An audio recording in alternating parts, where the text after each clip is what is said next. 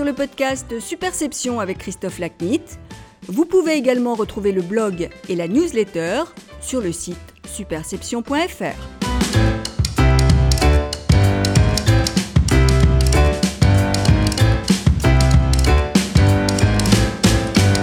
Bonjour, je suis ravi de vous retrouver pour ce nouvel épisode du podcast Superception. Aujourd'hui, mon invité est Julien Marco, directeur de la communication numérique du groupe Engie. Notre conversation, qui a été enregistrée avant le confinement, traite de l'impact énergétique du numérique, un sujet aussi important que peu abordé.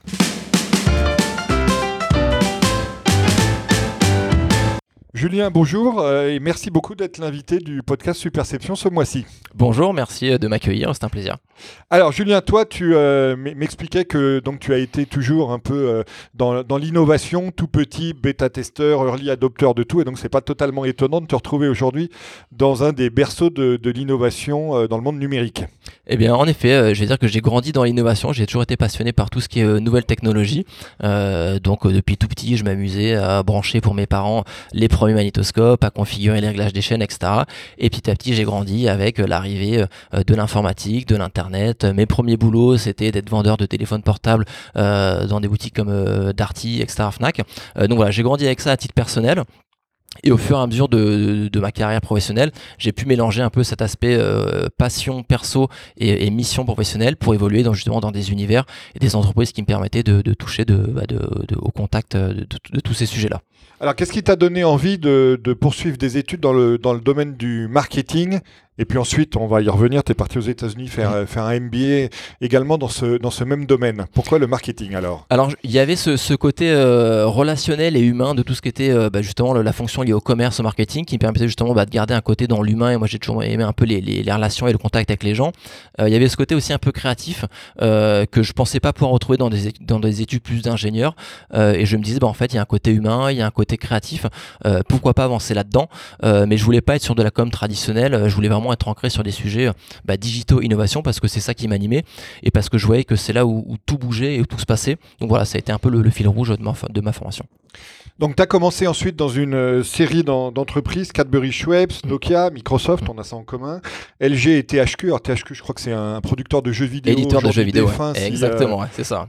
Si je me souviens bien. Euh, et puis ensuite, tu as pris des postes de communication numérique dans trois entreprises successives, Philips, L'Oréal et Engie. Mhm. Alors, raconte-nous un peu déjà le, passage dans ces différentes entreprises que, que j'ai évoquées au début avant qu'on vienne aux, trois postes de com numérique sur lesquels on va s'apesantir. D'accord. Alors, en effet, sur le papier, c'est des, entreprises qui n'ont pas grand lien entre elles. Euh, et j'ai eu la chance quand même de pouvoir toucher à ces secteurs-là. Euh, le premier, bah, c'était Philips, qui était peut-être le plus euh, directement lié à tout ce, qui était passage avant dans les boîtes high-tech.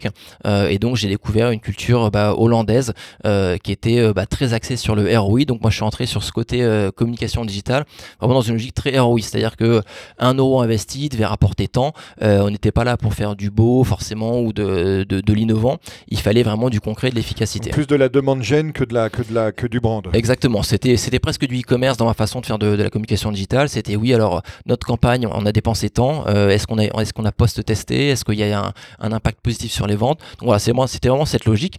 Alors bon, je caricature un peu parce qu'il y avait aussi un côté innovation, créativité, mais on avait vraiment cet enjeu. On était une filiale commerciale.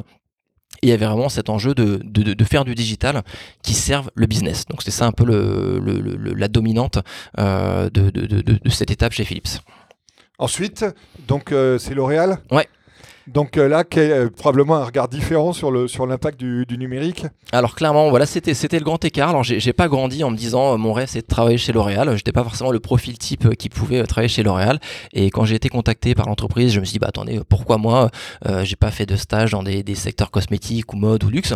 et donc j'y suis allé quand même par curiosité parce que L'Oréal reste quand même une marque ultra impressionnante et je m'étais dit il faut quand même y aller, au moins pour comprendre et pour pouvoir en parler.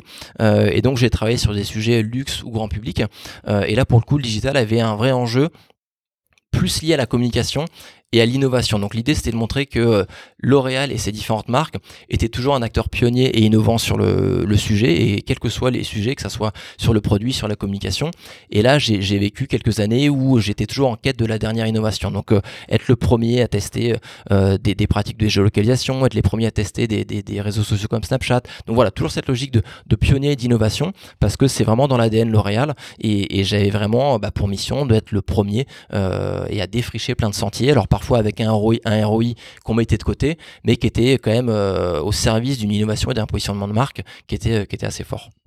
Et ensuite, changement d'univers assez radical, euh, ce que tu passes du, B2C luxe au, B2B, euh, fortement B2B, on va dire. Exactement. Euh, donc là, est-ce qu'il y a beaucoup de choses que tu as apprises chez L'Oréal que tu as pu intégrer et faire partager aux, gens et, à la filière de com numérique du, groupe NJ Alors oui, c'est sûr que quand on arrive chez NJ, en fait, on découvre un groupe qui est plus B2B que B2C, ce qui était pour moi plus une surprise parce qu'en tant que consommateur, j'avais plus de points de contact avec des, bah, des spot TV, mais qui était lié à, l'activité B2C. Et en fait, quand on intègre le groupe, on s'aperçoit que l'essentiel des activités sont vraiment B2B. Euh, et, en fait, c'est ça qui devient passionnant, parce qu'en fait, on s'aperçoit que l'iceberg NG est juste monumental puisque c'est quand même un groupe qui a plus de 160 000 employés, qui fait 60 milliards de chiffre d'affaires, donc c'est vraiment un mastodonte euh, assez exceptionnel au niveau du CAC 40. Et, euh, et, on découvre une richesse de métiers qui sont liés dans un, euh, bah, en fait, un purpose, c'est-à-dire que la mission de l'entreprise, c'est vraiment d'accompagner, euh, j'ai envie de dire, le monde, de façon un petit peu exagérée, dans une transition zéro carbone. Donc on, est vraiment dans une logique d'entreprise qui se veut positive et qui veut accompagner ses clients et ses partenaires bah, dans un monde avec une énergie plus propre et avec un impact carbone beaucoup plus faible. Et donc là, pour le coup, mon impact digital, il est, il est différent parce que la maturité des des, secteurs B2B elle n'est pas encore au niveau des activités B2C en termes de digital.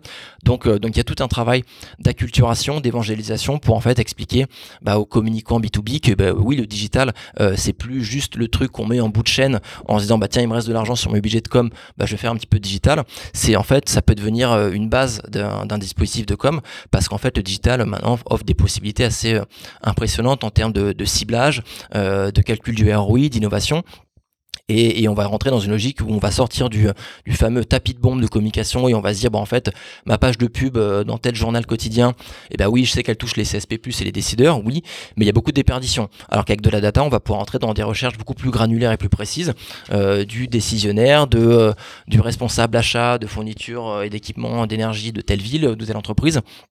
Donc c'est vraiment changer de, de, façon de raisonner euh, et, d'expliquer que en fait voilà le digital c'est d'autres méthodes. On construit ça sur du fil rouge, du long terme, on améliore ses ROI et ses performances euh, et on sort un peu du, schéma classique où on a un gros coup de com avec un spot TV.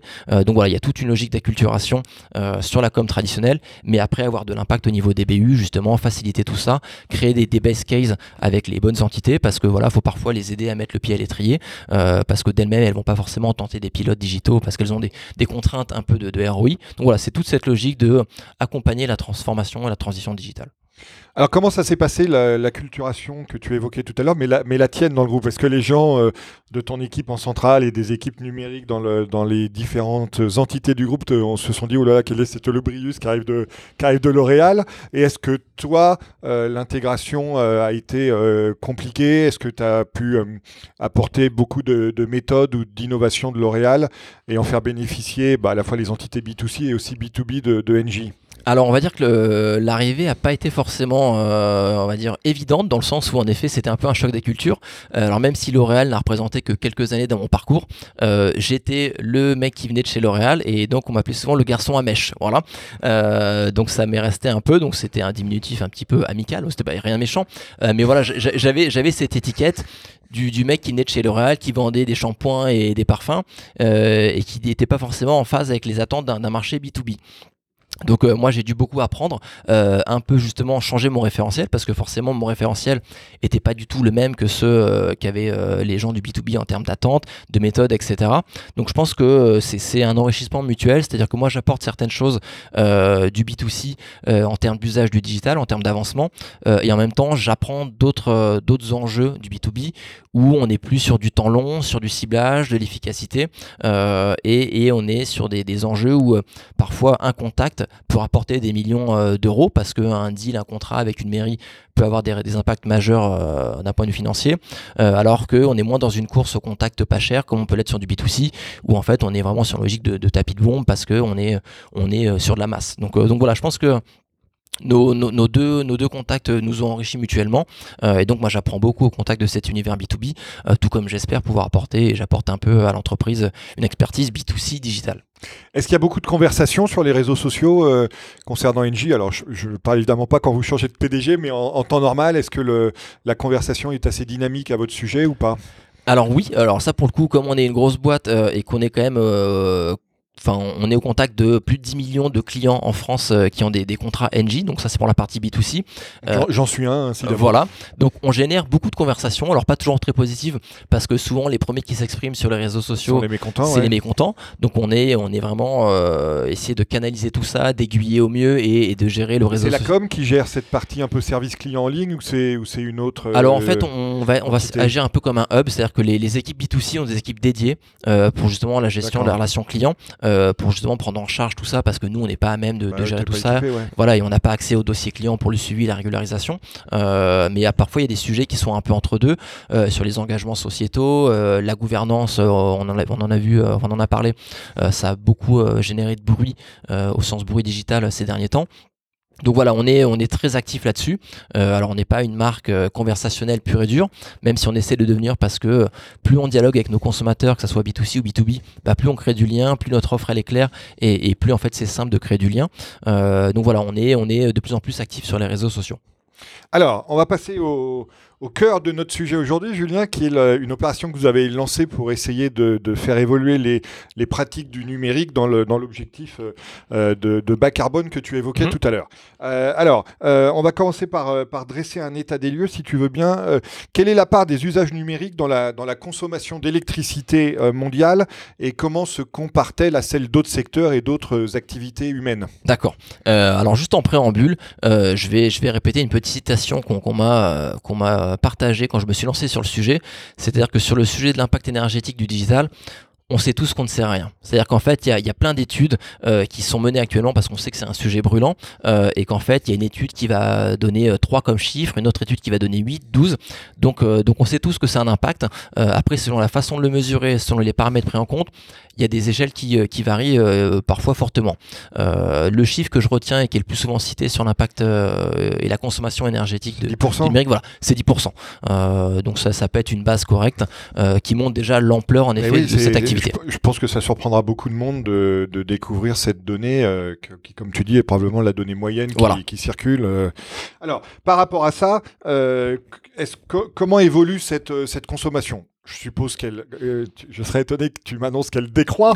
Euh, ce qui est intéressant, c'est à quel rythme, à quel rythme croît-elle évidemment? Alors ça, bah évidemment, sans surprise, euh, ça accompagne les usages, les, usages pardon digitaux. Donc en effet, on, est en croissance régulière. Bah, certains chiffres disent que c'est 10% par an, parfois jusqu'à 25% par an. voilà, on considère que d'ici 2030, en gros, l'impact aura plus ou moins doublé. donc voilà, il y a des fourchettes pessimistes, des fourchettes optimistes, mais on considère que peut-être jusqu'à 20% de l'électricité consommée d'ici 2030 sera lié aux, aux, activités numériques. Alors en fait, il y a deux révolutions qui se télescopent un petit peu, la révolution numérique d'un côté, la révolution énergétique de l'autre. Euh, quel, quel, lien vous voyez entre les deux et quel, format d'interdépendance ou quel enrichissement euh, les, les, deux révolutions peuvent avoir l'une avec l'autre? Euh, eh ben, j'ai envie de dire que moi, à titre personnel, c'est cette, cette convergence de ces deux révolutions moi, qui m'a parlé. C'est-à-dire que moi, j'ai toujours été passionné par, euh, bah, par la high-tech, les nouvelles technologies, l'innovation. Euh, et, quand j'ai vu qu'il y avait des entreprises comme Engie qui justement euh, essayaient de réconcilier les activités industrielles, énergétiques et enfin économiques avec un monde peut-être plus responsable, j'ai senti qu'il y avait des passerelles sur ce sujet-là. et donc pour le coup, en effet, il y a vraiment cette révolution. C'est-à-dire que le monde au sens large bah, a besoin de réduire son impact carbone parce que sinon, on sait tous que le scénario de réchauffement climatique bah, va poser problème à plus ou moins fort niveau. et qu'en face de ça, on a des activités qui identifiées, qui sont euh, très consommatrices d'énergie et donc euh, euh, émettrices de CO2. Donc il y a, y a, cette vraie convergence où on se dit que nous, en tant qu'Engie, bah en fait, on est un groupe qui, qui, se veut leader, un des leaders mondiaux de la transition énergétique et de l'électricité, l'énergie bas carbone. Donc, on se dit qu'en fait, on a un moyen d'impacter tout ça. C'est-à-dire que d'un point de vue niveau macro au niveau micro avec l'utilisateur, on essaie d'avoir un impact pour justement bah, optimiser euh, la consommation des data centers, euh, la, la, fourniture d'énergie verte pour les, data centers, et après même l'impact de l'utilisateur. Alors, on va euh, sur, les data centers, etc., on va y, on va y revenir tout à l'heure. mais avant, je voulais effectivement vous faire un, un, lien avec ce que tu viens de dire. La partie utilisateur, parce que je pense que beaucoup de gens, euh, et, moi le premier il y a encore quelques temps, euh, avant d'étudier ce, sujet pour te rencontrer, ne se doutent pas forcément que quand on envoie un email euh, avec une grosse pièce jointe ou quand on utilise le cloud pour stocker des tas de choses, eh ben, on fait appel à des serveurs et que tout ça finalement est, a une empreinte carbone mmh. négative et, qui est évidemment dirimante par rapport aux objectifs que tu évoquais. Donc quelles sont les activités du quotidien dans notre monde numérique qui sont les plus gênantes dans ce domaine? Et qu'on va pouvoir ensuite regarder pour pouvoir les faire évoluer. Alors en fait, on peut, on peut diviser en trois en fait les, les, les impacts énergétiques. Euh, en fait, on peut même faire ça au niveau matrice, c'est-à-dire qu'en fait, il y a d'un côté l'utilisateur et le comportement qu'il va avoir, euh, et de l'autre, il y a tout ce qui est euh, infrastructure. et dans l'infrastructure, il y a à la fois les data centers, mais il y a aussi la partie réseau, donc transmission des données, les câbles, les fibres optiques, l'électricité. Donc il y a un peu toute une matrice qui fait que l'utilisateur en tant que tel a un poids de 60% on va dire, sur la consommation énergétique de, ces activités. Donc c'est soit lié euh, à l'impact bah, de son téléphone ou son ordinateur euh, parce qu'il faut bien le produire et donc ça toute cette production a un impact euh, carbone, soit à l'usage lui-même, c'est-à-dire que bah, faire tourner un, ordinateur, recharger son téléphone, envoyer une pièce jointe, bah, ça, ça a aussi un impact énergétique. Donc, donc on va dire que l'utilisateur un impact fort puisqu'il est à peu près estimé à 60%, euh, mais c'est aussi celui qui est le plus fragmenté puisqu'un utilisateur bah, va avoir une somme de micro-actions à micro-impact, euh, alors qu'un data center, bah, en fait, euh, lui à lui tout seul, va générer une consommation énergétique assez gigantesque et de même avec un impact carbone assez fou. J'ai lu par exemple, je me demande d'ailleurs si c'est pas dans vos données à vous, que euh, l'émission, enfin l'envoi d'un email avec une grosse pièce jointe, ça pouvait émettre jusqu'à 50 grammes de CO2. Alors ça c'est la fourchette haute, d'autres diront plutôt 5 grammes, euh, mais voilà on sait. Euh, j'ai pris une très grosse pièce jointe. Très grosse, mais voilà une très grosse pièce jointe, typiquement ça peut être ça peut être 50 grammes de CO2. et quand on sait que dans les entreprises on envoie parfois des centaines de mails par jour fois le nombre d'employés, on se dit qu'en fait les barrières aux pièces jointes sont moins importantes. Bah exactement. on s'aperçoit en fait que bah, cet impact de de, micro-actions, en fait, répétées au niveau bah, euh, de, la population et de l'Internet global, bah, un impact assez fort. Euh, donc voilà, c'est de se dire, en fait, euh, un peu la politique du petit pas, c'est-à-dire comment moi, en essayant de réduire petit à petit mes, euh, mes, euh, bah, mes actions. Ah, justement, ça allait être ma question. Comment, qu'est-ce qu'on peut faire nous au quotidien pour euh, éviter de, contribuer à cette augmentation de l'empreinte carbone du fait du numérique? Bah, Je pense que déjà être sensibilisé au sujet, c'est important parce que souvent c'est quelque chose où bah, enfin, on, le voit bien, les gens le découvrent, cet impact, parce que malheureusement ou heureusement, c'est une activité qui est en fait dématérialisée, un peu virtuelle, et donc on soupçonne pas que derrière tout ce qu'on fait, bah, il y a quand même un impact énergétique. Pour nous, on se dit bah, c'est transparent, ça n'a pas d'impact. c'est pas comme un déchet qu'on ne recycle pas euh, qui reste visible dans une, poubelle, en fait, on, on s'aperçoit que fermer un onglet euh, dans un navigateur, bah, c'est un impact. Alors certes, c'est un microscopique impact, mais c'est un impact. Tout comme on peut euh, supprimer une newsletter qu'on a reçue d'un site marchand il y a 10 ans, et ben en fait depuis 10 ans, cette newsletter stockée sur des data centers a un coût énergétique. Donc en fait c'est en essayant bah, déjà de comprendre tout cet écosystème, de voir que tout ce qu'on fait a un peu un impact, et après j'ai envie de dire c'est un peu à chacun de voir ce sur quoi il est plus à l'aise. Euh, parce qu'on n'est pas dans une logique de, euh, de, euh, d'interdire le digital aux gens. Et, certainement moi le premier je me lancerai pas là-dedans parce que je suis tellement fan de, ça que je me vois pas dire aux gens. c'est pas le but. C'est pas le but mais c'est plus une logique de, sensibilisation. C'est plus faire mieux que faire moins. Ben exactement. C'est typiquement ce qu'on ce qu'on dit souvent comme comme comme mantra c'est faisons mieux à défaut de faire moins. Et j'avais eu ce débat notamment bah, pour le site web mais peut-être qu'on en reparlera plus tard. C'était jusqu'où à, à, quel point on peut concevoir un site éco-conçu. Est-ce qu'on doit faire moins ou est-ce qu'on doit faire mieux? Et moi, ma vision, ça a toujours été de faire mieux. C'est-à-dire que sinon, on peut carrément décider de ne pas faire un site internet du tout, et là, on résout le problème. Mais c'est pas tellement ça l'enjeu, parce qu'au final, c'est toujours un débat de qu'est-ce qui est le plus, le plus grave. Envoyer un email avec une pièce jointe et donc en effet générer 5 grammes de CO2, ou envoyer une lettre qui aurait eu un impact avec une tournée du facteur, peut-être avec une voiture diesel, etc. Donc c'est une logique de vraiment de, de, bonne intelligence et pas de se dire en fait euh, le digital c'est horrible, on doit, on doit tout arrêter. Alors, à partir de, ces constats mhm. que, vous avez effectués, Julien, euh, vous avez lancé donc l'opération qui s'appelle Black is the New Green, euh, que tu vas nous exposer dans, quelques instants. Mais avant de nous l'exposer, euh, pourquoi NJ donc s'est-il lancé dans cette initiative? Alors pourquoi Engie s'est lancé dans cette initiative euh, bah, Je vous disais tout à l'heure que le, groupe, enfin le groupe au niveau B2B, il est vraiment impliqué dans une logique de transition énergétique et il veut accompagner ses clients et ses partenaires dans la réduction bah, de l'empreinte carbone et, donc de la consommation énergétique. C'est-à-dire que bah, au niveau de ses activités, on produit l'énergie, donc de, plus en plus d'énergie verte, donc du solaire, de l'éolien, l'hydraulique. on transporte cette énergie et on aussi on, a une, entité qui est tout ce qui est lié aux solutions clients pour justement justement optimiser la consommation énergétique de nos clients. Donc euh, euh, comment bah, justement optimiser leur, consommation, euh, comment sourcer de la meilleure énergie. donc voilà, il y a tout cet enjeu-là, mais qui est très B2B. et nous, on s'est dit comment un peu dérouler cette pelote énergétique jusqu'au consommateur final, et notamment au niveau du digital, parce qu'on a vu bah, 10% de la consommation énergétique liée, est liée à ces sujets-là. Donc comment on peut avoir de l'impact? Et donc on s'est dit qu'on était plutôt légitime nous sur ce sujet pour, euh, bah, pour justement enclencher cette campagne Black is the New Green euh, et pour sensibiliser là-dessus. Alors, est-ce que c'est quelque chose sur lequel vous vous êtes euh, inspiré d'autres entreprises ou est-ce que, à ta connaissance, vous êtes les, premiers à faire ce, ce genre d'initiative? Alors à ma connaissance, euh, j'ai envie de dire, je suis plutôt fier de d'avoir l'impression d'être le premier. Euh, alors pionnier. Pas forcément, pionnier. le premier c'est un peu prétentieux, mais je pense pionnier. Euh, et j'ai envie de dire que tout ce qu'on a fait, notamment sur des logiques de dark mode, on a on arrive second après des acteurs comme Google, Facebook, etc., qui sont un peu des pionniers et des pure players. donc on n'a pas à rougir, même si on n'est pas les premiers à 100%. donc voilà, je pense qu'on s'est lancé, on s'est lancé sur une démarche qui est assez volontariste et, qui, nous convient bien. Euh, parce qu'on voulait pas faire ça euh, on voulait pas faire juste un coup de com. On s'est dit en fait est-ce que NJ est légitime là-dessus? Et compte tenu de la mission euh, d'NJ au sens large bah, je pense qu'on est plutôt légitime et c'était pertinent pour nous d'avancer là-dessus. Et d'ailleurs on l'a vraiment vu au niveau de l'engagement des équipes c'est-à-dire qu'en fait tout le monde dans toutes les BU dans tous les pays nous dit mais c'est génial ce que vous avez fait comment on peut faire plus qu'est-ce qu'on peut récupérer comment on peut aller plus vite. Donc voilà alors, maintenant qu'on mm. comprend d'où vous venez, euh, décris-nous un peu justement cette démarche euh, Black is the New Green. Qu'est-ce que ça recouvre et euh, quels sont ses, objectifs pardon? Alors donc Black is the New Green, c'est donc comme je vous disais, c'est une campagne de sensibilisation aux impacts énergétiques du numérique. et donc on s'est dit comment on peut partager euh, bah, toutes ces données-là, comment on peut essayer de faire changer les comportements.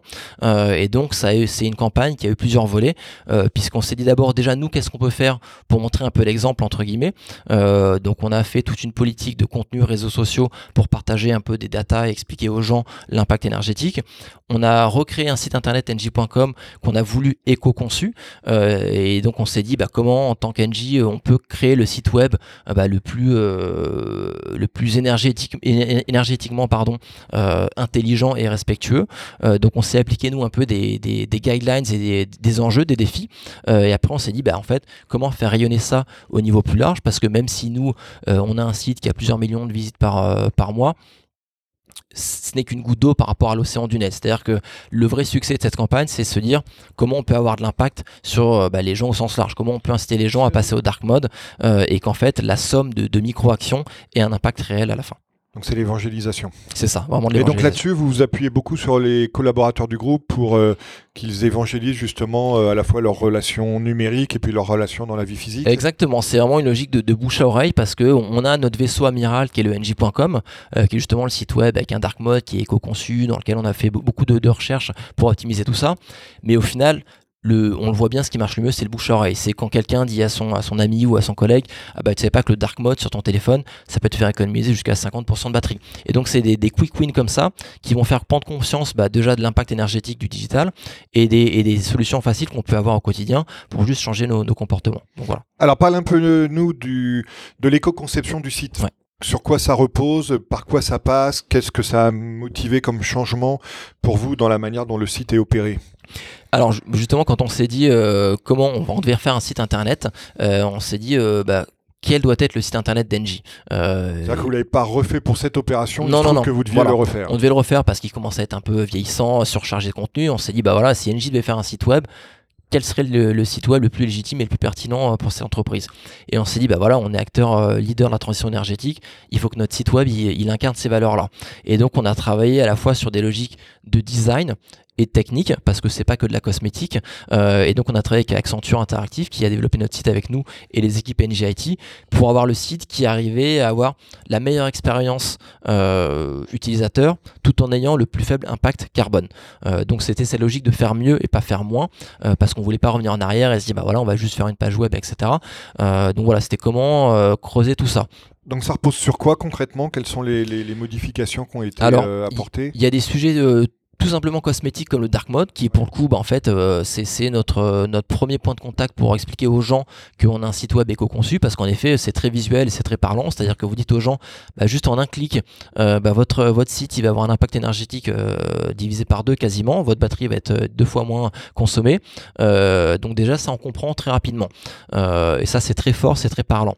Et après il y a plein de logiques qui sont peut-être plus back office ou techniques. C'est à dire que on a divisé le contenu de l'ancien site par quatre parce qu'on sait que tout le contenu qui est stocké, bah, il a un coût d'énergétique. Tri sélectif. Exactement, c'est vraiment le tri sélectif, c'est-à-dire que tous les contenus qui étaient euh, euh, obsolètes, euh, dupliqués ou pas consultés, on s'est dit hop, poubelle. Voilà. Euh, donc on a divisé par 4 les, coûts de stockage énergétique. Donc ça c'est moins visible pour le consommateur, mais ça a quand même un impact de notre côté. Bah, ça facilite aussi un peu sa vie probablement pour retrouver les contenus pertinents. Aussi, clairement. Euh, parce que forcément, moins il y a de... tu arrives facilement à ce que tu cherches. Exactement. C'était logique. C'était à la fois, on a, ce n'est pas, c'était pas qu'un tri sélectif, c'était en fait comment réorganiser l'information pour qu'elle soit plus accessible plus facilement.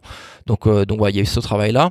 en face de ça, on a travaillé avec un moteur de recherche qui s'appelle Algolia, qui est justement un moteur de recherche qui est ultra performant en termes de temps de réactivité, mais qui en plus a une activité euh, qui est carbone compensated. C'est-à-dire qu'en fait, tout son impact énergétique de ses serveurs est compensé en carbone. Donc il s'engage justement à diminuer son impact ou à, reverser ça pour compenser son impact carbone. Donc il y avait ça. Qu'est-ce qu'il y a eu d'autre? Il y a eu cette logique de, petites améliorations techniques comme le lazy load, comme on dit en fait, c'est-à-dire que le contenu sur une page ne va s'afficher que si l'utilisateur en a besoin. C'est-à-dire que tant que vous scrollez pas, le contenu du bas de page va pas s'afficher. Donc ça veut dire que ça réduit la bande passante utilisée, euh, ça réduit les, requêtes serveurs et donc ça réduit l'impact énergétique. Donc il y a toute une somme de petits trucs qu'on a fait, à la fois très visuels euh, et très user-friendly, des trucs plus profonds sur la technique, comme l'hébergement avec les serveurs Amazon euh, Web Services, qui sont eux sourcés en énergie verte euh, donc euh, à terme 2030, euh, tout sera en énergie verte sur ces serveurs-là. Mais là, c'est déjà en cours. Donc voilà, c'est à la fois du visible, du, de l'invisible, du contenu, de la tech, pour essayer justement d'activer tous les leviers qu'on pouvait, qu'on pouvait faire. Alors Julien, on a parlé de, la politique et du poids des emails au sens propre et au sens figuré.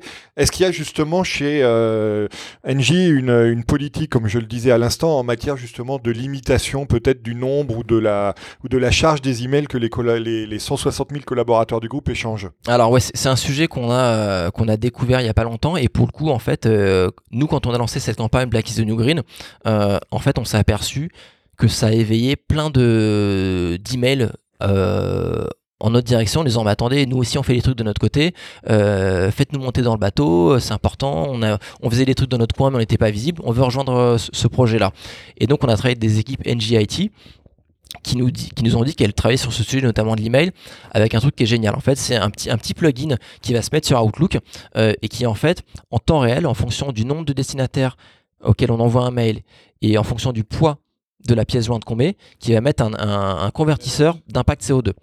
Donc en fait, ça, va ça, va alerter. En fait, on, va voir que bah ouais, en fait, cette pièce jointe de, 25 mégas qu'on envoie à 25 personnes, bah, c'est tant de CO2.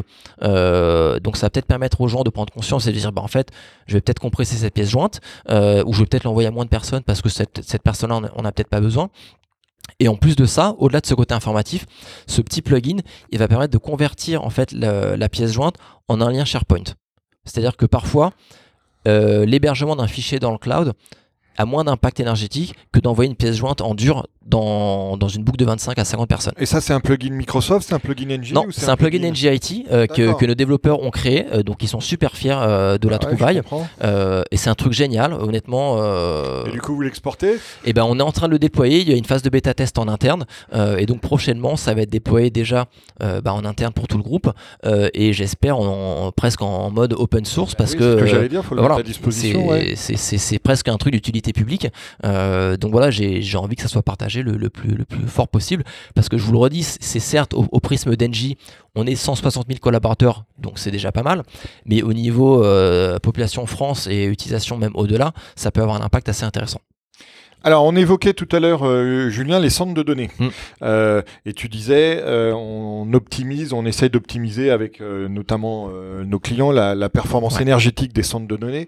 Donc, sur quoi ça repose et, et- et par quel type d'action ça passe? Alors, il y, a deux aspects. Alors là, pour le coup, ça relève plus du, du B2B, de l'ingénierie et des solutions lourdes. Mais le, le premier facteur le plus simple, bah, c'est de, bah, justement de, de savoir quelle est la qualité de l'énergie qu'on utilise. Donc, être sûr que, en fait, c'est pas une énergie d'une centrale à charbon qui alimentent ces data centers. Euh, et donc pour le coup, euh, on travaille beaucoup avec, euh, avec les GAFA, mais pas que, sur l'alimentation de leurs data centers en énergie verte. donc pour le coup, il faut savoir que Google, c'est le plus gros acheteur au monde d'électricité verte. Donc voilà, c'est aussi un des plus gros consommateurs, mais c'est aussi un des plus gros consommateurs d'électricité verte. nous, on a nous un partenariat avec Microsoft pour la fourniture. Voilà. Parler, oui, parce que ça nous fait plaisir à nous deux. Exactement, voilà. Microsoft, Exactement. Microsoft soit en pointe là-dessus. Mais justement, c'est génial parce que bah, ils s'engagent. On a un gros partenariat sur la fourniture de 200 130 MW d'énergie verte. Donc voilà, ça c'est déjà bien. Euh, mais on est fiers de les accompagner parce qu'ils ont annoncé récemment qu'ils voulaient être une, une entreprise carbone neutre, mais même carbone négatif. C'est-à-dire qu'ils veulent compenser les 25 ans d'existence euh, derrière eux. Donc ça c'est génial et, et ça montre que ce sujet il est vraiment pris, euh, pris en compte euh, et que c'est plus quelque chose qu'on cache dans un coin. Ça devient presque une philosophie, une posture d'entreprise de dire en fait on sait qu'on a un impact, qu'on soit Google, Facebook, Amazon, NG ou peu importe, on a tous un rôle à jouer et c'est un sujet en fait il faut être sensibilisé et prendre des mesures. Et à part les GAFA et GAFAM avec, euh, avec Microsoft, est-ce qu'il y a d'autres grands acteurs qui il y a d'autres- euh, d'autres grands acteurs. à ce Euh, sujet? Alors j'ai envie de dire maintenant un peu tout le monde, c'est-à-dire que la grande distribution, euh, ils nous contactent parce qu'ils ont envie d'avoir euh, des supermarchés qui sont fournis en électricité verte. Donc on les accompagne sur des solutions de panneaux solaires euh, ou d'éoliennes sur site pour justement avoir une énergie verte. Donc il y a tous ce- ces sujets-là. Donc oui, les, les GAFAM sont les premiers sensibilisés parce que c'est aussi les plus gros, on va dire, générateurs et plus gros consommateurs. Donc ils sont bien obligés de, prendre ça en compte. Mais ça va au-delà des pure players parce que maintenant tout le monde est sensibilisé à ce sujet-là. Donc il y avait cette, solution qui est de fournir en électricité verte. просто L'autre solution qu'on a en interne dans le groupe, c'est tout ce qui est consulting sur la partie euh, euh, Energy Services, où on va aider en fait euh, les entreprises à concevoir leur, leur, data center. Euh, donc on n'est pas pas constructeur de, de, de serveurs, mais on a une vraie expertise sur tout ce qui est optimisation, la construction d'un bâtiment, parce que on est acteur majeur de l'énergie, donc on sait exactement optimiser les câblages, la distance de connexion de tel endroit à tel endroit, le refroidissement. Donc en fait, on arrive à accompagner des acteurs comme Capgemini euh, sur un de leurs serveurs qui est un des plus gros serveurs, un plus gros data center européen, euh, qu'on a accompagné via, via une, une entité qui s'appelle Red chez nous, qui est basée au UK et qui en fait permet quasiment bah, d'en faire le data center le plus euh, euh, écologiquement efficace. C'est Merlin, voilà, c'est ça. Et euh, donc voilà, on, on a cet impact qui est euh, à la fois on fournit l'électricité verte et on aide aussi après les, les partenaires à mieux consommer. Donc c'est vraiment cette logique de on essaie d'optimiser au maximum la consommation et ce qui ne peut pas être réduit, bah, on le fournit en électricité verte. Voilà. Tu me montrais, Julien, euh, a- avant qu'on enregistre l'épisode, le- par, par la, la vue de, de ton bureau de- en haut de cette tour, Mhm. le site de votre futur euh, campus qui Ouais. va intervenir dans, dans quelques années. Est-ce que la construction, enfin la, la conception et la construction de ce campus euh, aussi peut-être en œuvre de mettra en œuvre de nouveaux principes Green IT euh, que vous ne pouvez peut-être pas mettre en œuvre dans cette tour? Alors oui, je pense clairement parce que ça fait vraiment partie de, de l'ADN et de la philosophie maintenant de l'entreprise. Donc oui, il y aura des parties pris Green IT, mais j'ai envie de dire, c'est pas que lié à, l'IT. C'est vraiment une logique de comment réduire au maximum notre empreinte carbone. Donc on l'a en fait, même on le voit dans nos, dans nos événements corporate, quand on va sur un salon, quand on organise un événement, on essaie de se dire comment on peut faire un événement le plus euh, green possible. Donc on essaie d'avoir recours à des fournisseurs qui sont des fournisseurs locaux, euh, de bannir l'usage du plastique à usage unique. Euh, D'ailleurs c'est pour ça que je te reçois avec des gobelets en carton, euh, qui sont tout petits. Je peux témoigner. oui. E- Exactement. Mais donc voilà, c'est oui, euh, la partie NGIT sera aussi euh, optimisée d'un point de vue efficacité énergétique, mais pas que. C'est-à-dire que voilà, on aura de l'énergie propre, on optimisera la consommation, l'isolation. Donc voilà, c'est c'est vraiment une philosophie qu'on a. Global. Voilà, c'est ça. Est-ce que tu, tu parlais des, des partenaires que vous évoquez dans les, dans les événements et j'ai une question plus globale Mhm. là-dessus. Est-ce que dans votre démarche euh, Green is the new black, black is the new green plutôt, euh, je le mets à l'endroit, euh, vous embarquez aussi tout ce qu'on appelle l'entreprise élargie, c'est-à-dire vos fournisseurs, vos partenaires, mais pas uniquement au niveau de la DIRCOM, Mhm. au niveau de l'ensemble du groupe pour, euh, dans le cadre des- de l'évangélisation qu'on évoquait tout à l'heure? Alors clairement, et c'est c'est en effet un, un élément important de ce programme, c'est-à-dire que plus on embarque de gens avec nous, plus ça a de l'impact. Voilà, parce que euh, encore une fois, c'est la force du nombre sur ce sujet. C'est pas comme euh, le, secteur aérien, parce qu'en fait, pour, pour prendre un parallèle, le secteur aérien a à peu près le même impact énergétique que le secteur du numérique, sauf qu'en fait, on sait qu'un vol Paris-New York, c'est une tonne de CO2, donc c'est très simple de, de, raser un truc. alors là, ça va baisser là en ce moment. Là, je pense en effet, ça baisse pas mal. mais sur, le digital, en effet, c'est plus compliqué, c'est la somme de plein de petites actions. Donc plus on est nombreux à, participer, plus la fête est sympa. donc on, essaie de prendre ça en compte, notamment bah, déjà sur la partie média digital, c'est-à-dire que les partenaires avec lesquels on va s'engager en termes de campagne publicitaire, on essaie de s'assurer bah, qu'ils ont un peu ce, cette philosophie euh, et qui sont sensibles à ce sujet-là. C'est-à-dire que on va s'assurer, bah voilà, que euh, des acteurs euh, ont éventuellement des projets d'une roadmap d'un dark mode sur leur site. On l'a fait notamment avec le site 20minutes.fr. on les a accompagnés parce que c'était un, partenaire super pertinent, parce que eux ils avaient cette vision, cette volonté, et ils avaient ce, cette roadmap de déployer un dark mode pour leur application. Donc on essaie de faire ça. On essaie de, de faire un peu de, de du, du, média, j'ai envie de dire presque solidaire, mais qui est qui est un peu qui reverse parfois des des, euh, des, pourcentages à des œuvres un peu engagées pour tout ce qui est reforestation euh, ou accès à l'énergie dans des pays euh, éloignés. Donc voilà, on essaie de sélectionner tout ça et on essaie même d'élargir au niveau d'autres entreprises qui peuvent être partenaires de nous. Donc là, on, est, ouvre la porte à tout le monde, mais si BNP veut rejoindre le mouvement avec plaisir, Danone pareil, enfin voilà, on est vraiment ouvert et c'est pas quelque chose qu'on veut garder en exclusivité en se disant bah non, Black is the Green c'est que nous. J'ai envie de dire. et s'aimer. Exactement. Et, la réussite ne viendra que si on a touché le plus de monde et qu'on a convaincu des gens. Quels sont un peu les, objectifs et les, prochaines étapes de ce programme? Alors déjà en interne, c'est euh, bah, à la fois continuer euh, l'évangélisation. Euh, donc voilà, on va travailler nous un peu avec tout ce qui est RH et formation pour ajouter et créer un module bah, justement de sensibilisation à l'impact énergétique. Donc, donc ça, on va essayer de créer ce module-là avec des communicants, des gens de l'IT pour expliquer bah, justement l'impact énergétique d'un mail, d'un lien de partage versus un, stockage sur clé, des choses comme ça. donc il y a tout ce programme en interne. et après, on va continuer le travail en externe avec encore de la campagne de communication mais plus fil rouge avec justement une logique d'évangélisation, euh, du partage de data, des quick, euh, des quick wins, pour justement contribuer à faire un, travail de fond et pas juste un feu de paille à l'instant T. Donc on va continuer. Et Julien, c'est un programme français ou c'est un programme international que vous faites chez, chez NJ Alors ça part de France, on va dire, mais là on a vu, ça a été relayé chez NJ en Roumanie, NJ UK c'est pareil, on a des demandes entrantes qui nous disent bah, vous avez créé un site web en dark mode, est-ce que vous avez des sources pour tout ce qui est emailing en dark mode? Donc on commence à avoir plein de demandes. Euh, et en fait, on s'aperçoit qu'il y a une traction énorme sur ce sujet euh, parce que les gens veulent participer à ce projet-là. Enfin, les gens ils sont sensibles euh, et, c'est très visuel. Donc, donc c'est un sujet qui est très et il y a beaucoup de demandes dans l'interne. Julien, comme tu sais, chaque épisode du podcast Superception se termine par une question d'actualité.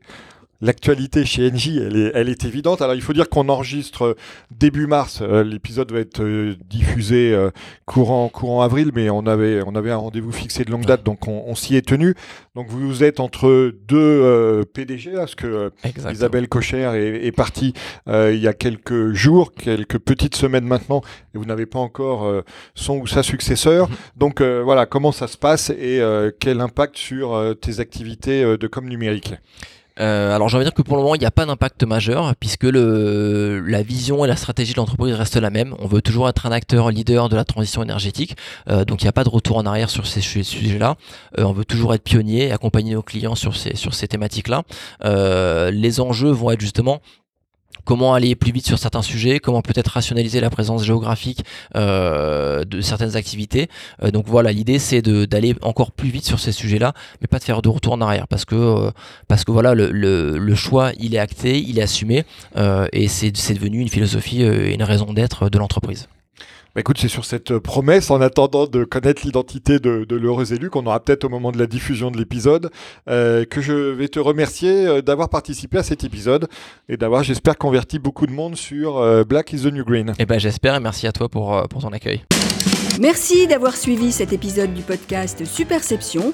Vous pouvez également retrouver le blog et la newsletter sur le site superception.fr.